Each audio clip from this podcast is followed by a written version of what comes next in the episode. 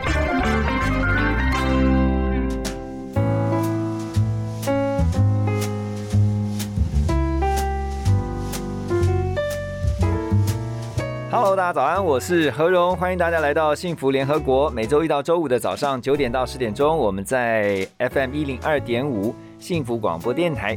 今天我们特别要电话连线一位来宾，那他才刚从东京奥运回来，他是一位非常专业的运动摄影师，可是他的正职高铁站务员。哇，天哪，这太奇妙了！我们一起来欢迎今天的来宾侯一静，人称猴子。猴子你好。那个何荣大哥跟各位听众大家好。好，今天要跟猴子啊是用电话连线，是因为猴子现在还在隔离，你才刚回来台湾不久嘛哈，然后还要再等个几天才会解除隔离。那你们这次去东京奥运，我就在想说，你搭飞机应该也是穿什么防护衣嘛，对不对？现在出去还是要很谨慎哈。对，没错。那你们在飞机上我戴那个 FFP2 的那种类似 N95 的口罩。OK，飞机上有啊，但但有人有穿，有的没穿啊。而、啊、我是穿那个类似像防护衣的外套，就是套头这样。哎、欸，那有真的很夸张到说你那个都不去上厕所这样吗？哎、欸，没有哎、欸，我还是有去上厕所，因为真的忍不住。OK，好，你刚从东京奥运回来啊，冬奥我们知道因为疫情的关系，嗯、本来在去年二零二零要办的，然后延到了二零二一。先讲一下你从冬奥回来。这个恭逢盛会的感觉，这是第二个，因为我前一个大型综合赛会是亚运嘛，那、嗯、这一次的话，奥运是很不容易，就是在疫情之下，然后它有很多跟疫情有关的文件要申请，对，对他们做了很多系统，是为了 for 外国媒体或外国选手到了东京之后，他会给你做一些健康检测或是追踪之类的，嗯，嗯嗯对，这一项我觉得是比我拍照。还要心累的感觉，又有那种心理压力，因为我们到的时候第一天在机场要做口水检测、唾液检测，然后接下来的连续三天，嗯，跟之后的每四天都要做检测。那你如果遇到你被检测到阳性，那对，你的所有行程就没有了。那你就要当场被，就是说你可隔天就安排飞机又飞回来，他就不让你入境啊。呃、如果你真的是有状况，对对，或许那如果你可能入境，可能就是好像待，我记得好像待十天。之后会把你送回去吧。哦，啊、了解。哎，那你告诉我们一下在东京的状况，好吧？因为其实我们也是从台湾这边哈，透过外电知道说，一度本来要进入到第四次宣布这个紧急事态宣言啊，因为其实东京直到现在啦，嗯、这个疫情看起来都还没有一个明显趋缓的状态哈，嗯、每天还是有非常多的确诊人数。嗯、你在当地，不管是在街头，因为你进到冬奥之前，你会在。这个街上嘛，你总是会出去嘛，你会看到当地的防疫啊什么，嗯、你观察到什么？大多数的民众还算是蛮配合，就是都还是会戴口罩。可是有些地方像超商嘛，因为我们刚到的时候，前十四天我们可以去超商十五分钟，嗯哼，就是你可以离开饭店十五分钟去买这个东西，这样。你们还限时、啊？有时候超商可能，嗯，有啊，有限时。哎、欸，他外面有雇一个保全员在记录呢，出去要先登记，真的、啊。哇塞，哦。OK，然后呢？你去超商，然后因为超商就像我们，比如说我们去楼下全家或 Seven 一样嘛，我觉得大家好像比较轻松，所以超商没有戴口罩的比例是蛮高的。他们没有像台湾一样，就是强制是。我我我觉得我觉得他们好像因为法令的关系，就是他有宣布，但是没有到像我们有强制有罚则这样。哦，这个法令我是不太了解，但是嗯，就我知道的，我有问过一些前辈，好像他们因为之前。的关系，所以不太会去强制民众去做一些什么。嗯、像他们疫苗接种也很低啊，嗯，因为他们不会强制，或是不会让那个民众去强迫做施打之类的。对那基本上还算 OK 啦。然后餐厅的话，有些店晚上八点后或是几点就不营业了，因为紧急是太宣言的关系吧。对。好，今天早上我们邀请到的来宾是侯一静猴子啊，他在电话线上跟我们连线啊。他是呃非常专业的运动摄影师，然后现在是 TSNA 的特约摄影师啊。TSNA 我相信许多的体育迷啊、运动迷一定会非常的熟悉啊。他是 Top Sporting News Agency 啊，就是台湾一个非常知名的运动体育新闻的网站啊，或者说它是有点像是通讯社一样啊，提供很多非常精彩的赛事的报道跟照片。那猴子呢？我们的来宾呢，就是专门来公稿、供这个照片给 TSNA 的。哎，不过这个很奇妙的是啊，你的正职是高铁站务员，然后你斜杠就是个 TSNA 的摄影师。你平常怎么样去分配你的时间呢？分配就是像我们早班上班很早嘛，呃，可能五点上班，那可能两点或三点就下班。那有时候赛事它就是晚上嘛，那我可能下班然后就搭高铁北上，嗯，然后拍完之后，因为有时候赛事太长了拍不完，然后就尽量拍，那拍到有车回来的时候就再回来。那之前有时候比较拼，我还记得那时候六天打，我每天都早班，然后去球场，然后回来隔天再上早班。哇，对，啊你自己本身也是运动迷是吧？啊，是是是，因为小时候就因为我国小的时候就中华职棒刚刚最繁荣的时候嘛。嗯，然后自己有在运动，那时候也很想成为棒球员啊。你曾经有这个梦想过的？因为其实我一直从国小到退伍过后这一段期间都一直有在打球。对啊。哦，所以你自己本身也喜欢打球，然后你又是职棒的，对对对。但是没有想到怎么会就踏入这个运动摄影这个行业？你是怎么进到这个行业的？其实我在专科的时候，因为我后来读文藻嘛，然后我那时候其实就立志想要当体育主播。或是从事体育新闻方面的，嗯，然后我们后来学校都会接一些实习啊、翻译什么的，所以就对这一类接触就非常广，嗯哼。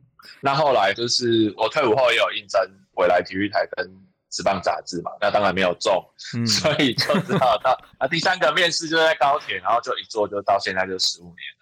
因为我看资料上面你在文藻念的是法文啊，你主修的是法文。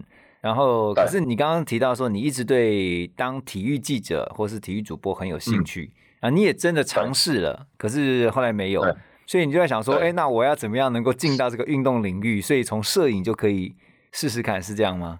我觉得是因缘际会啊，因为一开始我只是很喜欢旅游嘛，旅行，然后就是写写部落格这样子，嗯，然后到了后来，一直到二零一五年，就是中华职棒有个选手叫张志豪，中信兄弟的，然后。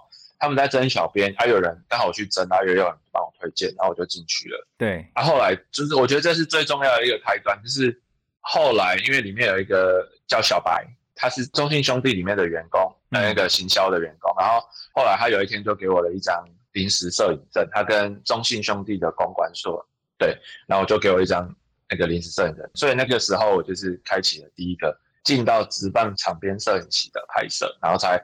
后续有许多许多许多，对，所以你那时候就开始第一次拍比赛，对不对？在正式进到就是体育记者的摄影机拍摄。好，你刚刚提到第一次就是拍那个职棒球赛哈，你还记得当时的情况吗？就是第一次开始你变成摄影记者嘞，对不对？那时候也没有到记者，就是公稿给兄弟球团嘛。那应该很兴奋吧？是记者，嗯，很兴奋，很兴奋。我说哇。而且洲际的球场，我觉得是台湾算很好的球场，嗯哼，算前一前二的。那他的摄影席又非常的平面，然后球迷又很多，那时候拍就觉得哇，好兴奋。但是，但是你在里面当然不能表现 表现的很兴奋，但是。自己内心非常开心，然后哇，怎么可以来到这么厉害的地方？这样子，嗯，哎，可是我觉得很好奇的一点哦，就是说，因为你说你之前因为旅游嘛，所以你喜欢摄影，喜欢拍照。对。可是运动摄影它跟一般像静物啊，或者是说像旅游里面的那种风景照啊，就很不一样。这个运动摄影的话，有没有什么诀窍啊？呃，那时候虽然我写布洛格的，但是我后来有走一个日本直棒十二球场的那个巡礼。对，那那我就会尽量买很前面位置的票，然后去拍球员这样子。嗯哼，所以你之前就已经先演练过，对不对？自己就练习过 在拍那个运动员他们比赛时候的画面，对不对？对对对对对。嗯，那所以你进到这个运动摄影的这个领域当中啊，有没有令你印象深刻的一些精彩瞬间？就我觉得国际赛吧，嗯，因为我们是用国旗歌嘛，反正就是看到台湾的选手去比赛，你会觉得。有没有上颁奖台，当然不一定嘛。那你会觉得你好像跟他们在一起。那如果有比如说上颁奖台的话，你心中也会特别感动。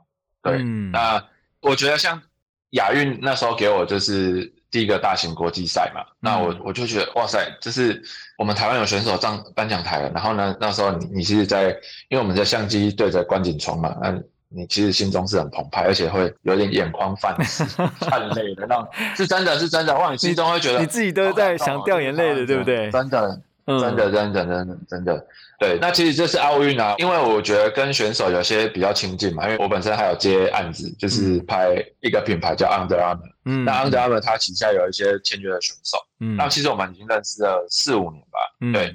那二零一七年开始到现在，就认识蛮多选手。那这次他们又去冬奥，那有些选手你会觉得，哇，你跟他一起成长，从他们之前的比赛到现在一路成长，啊有时候很不顺遂嘛。选手就是这样啊，有时候状况好，有时候状况不好啊，很不顺遂。那就哇，看他们上了颁奖台，最后那感觉，说真的，其实我我我要哭了。对，就是真的，但是很不专业，但是就是那种感觉。哎，其实我有没有很多人能体会？对啊，我跟你讲，猴子，其实啊，我觉得你在聊这一部分的时候，就是觉得是真情流露哈，就是说。我们会跟着你的镜头而感动，一起掉眼泪，你知道？那个这是一种感动。那刚刚提到，其实你就是跟着运动员一起在成长哈。你从看他们从小选手到后来登上这个国际的舞台，你在这个领域，你有算过已经待多久了吗？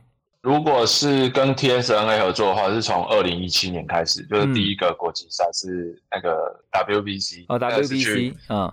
对对对，那是第一个。然后你后来说更大型的一个是在二零一八年那个雅加达的亚运，对不对？啊，对对对，OK。哦，然后呢，今年二零二一你去拍二零二零东京奥运，哇，哎，他们通常在选择就是说要请哪一位这个摄影出去，通常都是用什么样的方式来做挑选呢？哎，其他间我不太清楚哎，因为他就是就是我记得摄影证就是。好像是按台湾选手参赛的比例下去分配的，那我们台湾只拿到原本有七张吧，因为苹果后来就是没有了嘛，对，所以我们这次只有六张摄影证可以出去拍摄。台湾就只有六位摄影师去冬奥拍，对，哦，是的，是的，是的。然后你想要再多也没有，嗯，哎，那你这样话是不是要跑不同的地方？就是你要赶场吗？还是说你就是负责固定拍？要要要要赶场。没有没有没有，我们就要赶场，每天尽量赶，每天都要从几点拍到几点？那个工作时数很长吗？我记得最早我们是七点还八点出门吧，然后回到饭店大概是一两点。哇，就是凌晨一两点啊！开幕式那天最惨，开幕式那天回去饭店已经三点了。开幕式也拍，因为要拍运动员进场，对不对？啊，对对对，因为开幕式还算蛮重要的一个开，对对对，而且那边要抽票哦，不是每个人都能进去的哦。哎，你这样讲，我们好羡慕你哦，我们都只能在电视上面看到那开幕式，你是直接身历其境哎。你觉得这次的冬奥就是在现场看，给你的感受是怎样？我我真的觉得还蛮可惜啊，就是日本主办方他各场馆方面他都营造的非常好，然后真的就很可惜没有观众。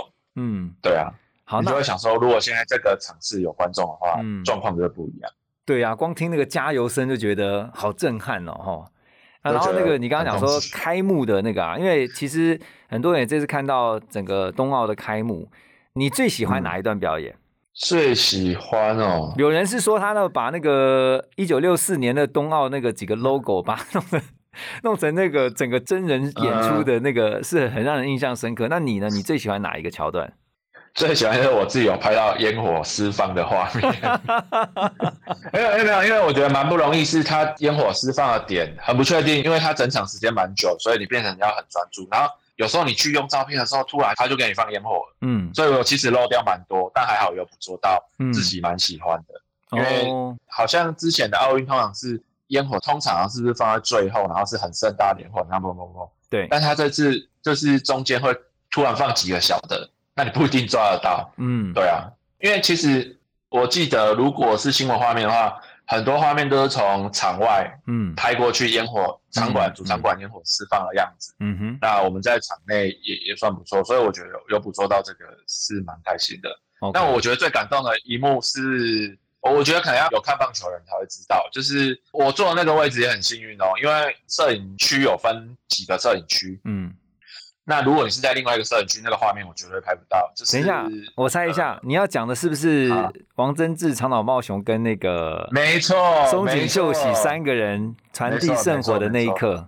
对，你看那个长岛茂雄那样被松井秀喜这样子带着，然后他一步一步就很辛苦的这样走着。那时候你真的会很感动。外面一定很多人不知道他们是谁嘛？对。那对我们有看棒球的人，我们绝对知道这三个传奇人物是谁。那你当下会真的觉得哇，好感动！你看到这一幕就是长岛茂雄这样一步一步一步这样走，嗯，对，然后很辛苦，真的很辛苦哎！我记得他进来好像是是不是坐轮椅啊？我有点忘记。是，然后他们是三个世代不同的传奇人物嘛？嗯，对啊，我就觉得哇，那一幕真的传递圣火，超感动的。对，而且我觉得他这刻意去营造出了一个，就是说。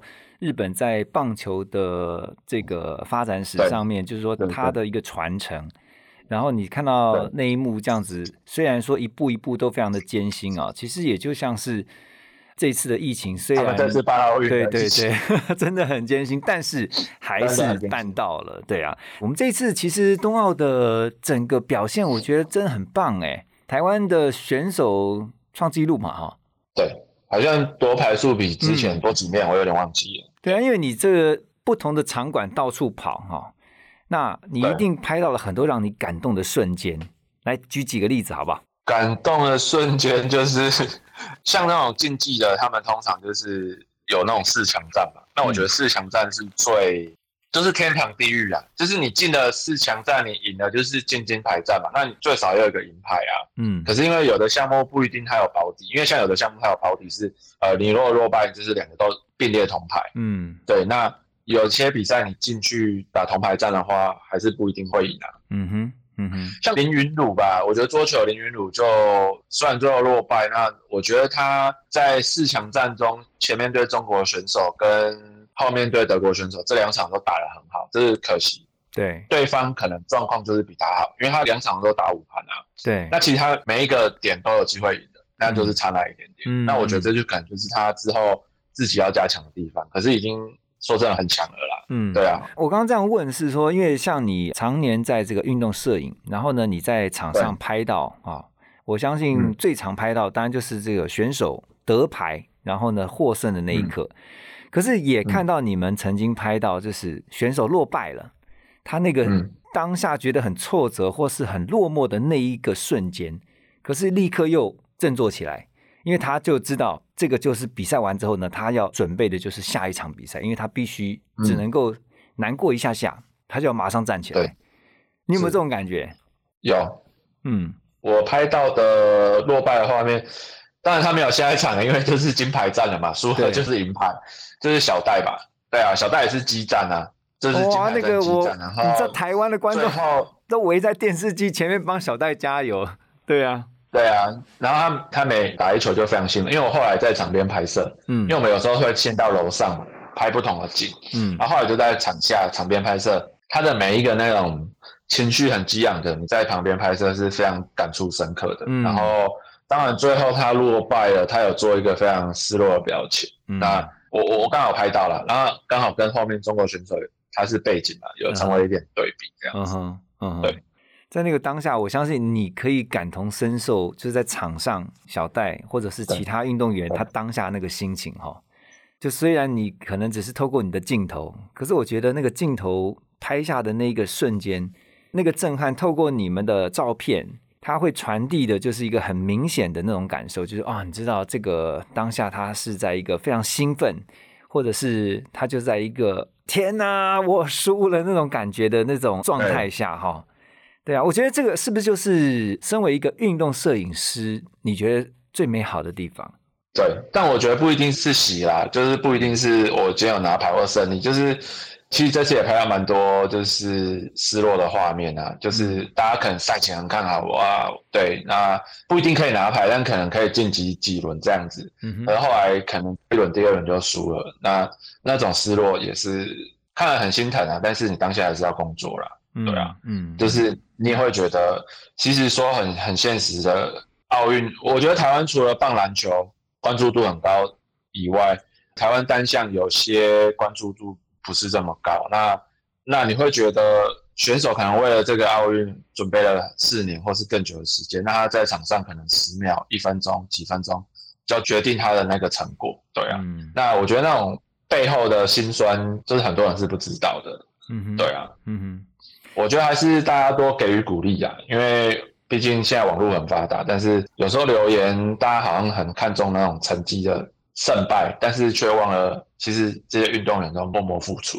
嗯，哎，这个我真的要特别谢谢你哈，因为你点出了很多，我觉得尤其在这个网络时代的，就是说每个运动员，我相信他们都是全力以赴在场上表现，没有人说我上去的我就是随便打的哈，都是尽了全力。用尽生命在拼，所以我觉得说他们就算是没有拿牌，就算是没有晋级，其实我觉得他们已经是最棒的了。我想请问一下猴子啊，就是说，也许像你刚刚提到的，其实很多人对运动摄影是有兴趣的。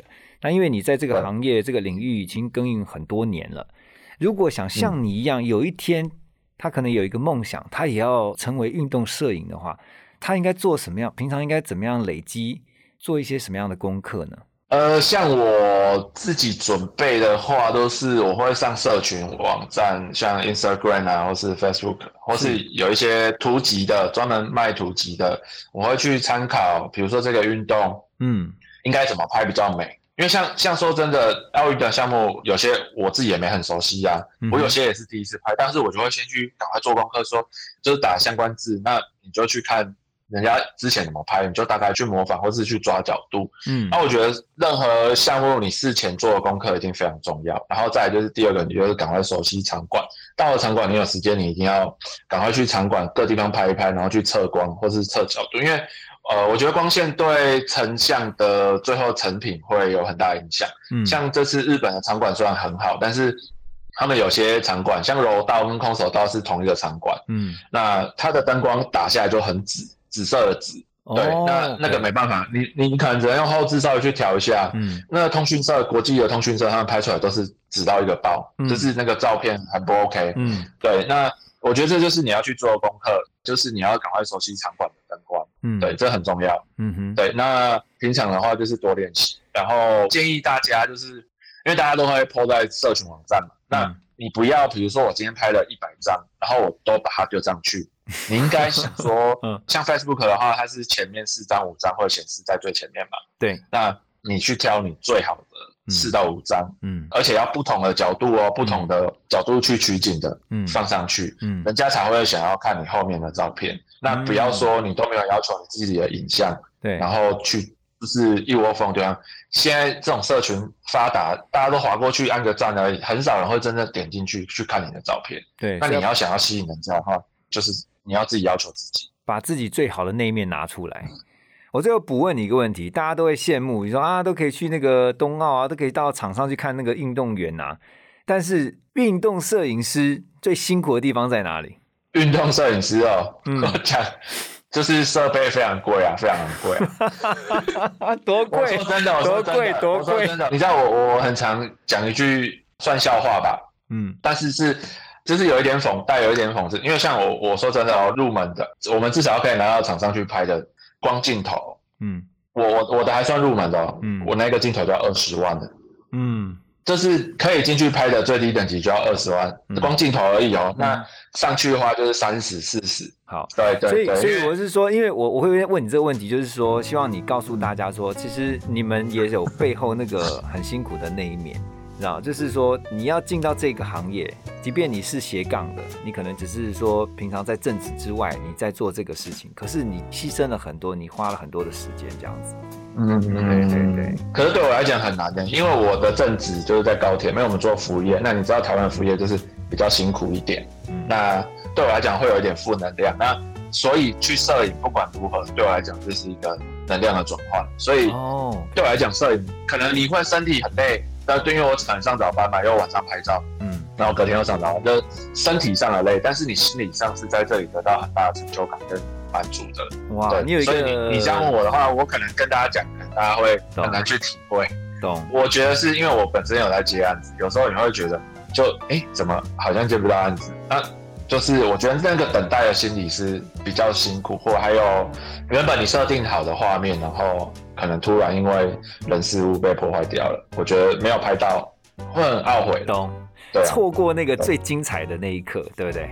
对，那很长啊，那很长，我们都要去做功课，要先设想说我现在要拍什么角度啊，比如说夺冠了，他们冲出来，但是你有时候就是会被人家挡住啊。嗯，哇，这个时候一定超懊恼的。OK，好，对，没错。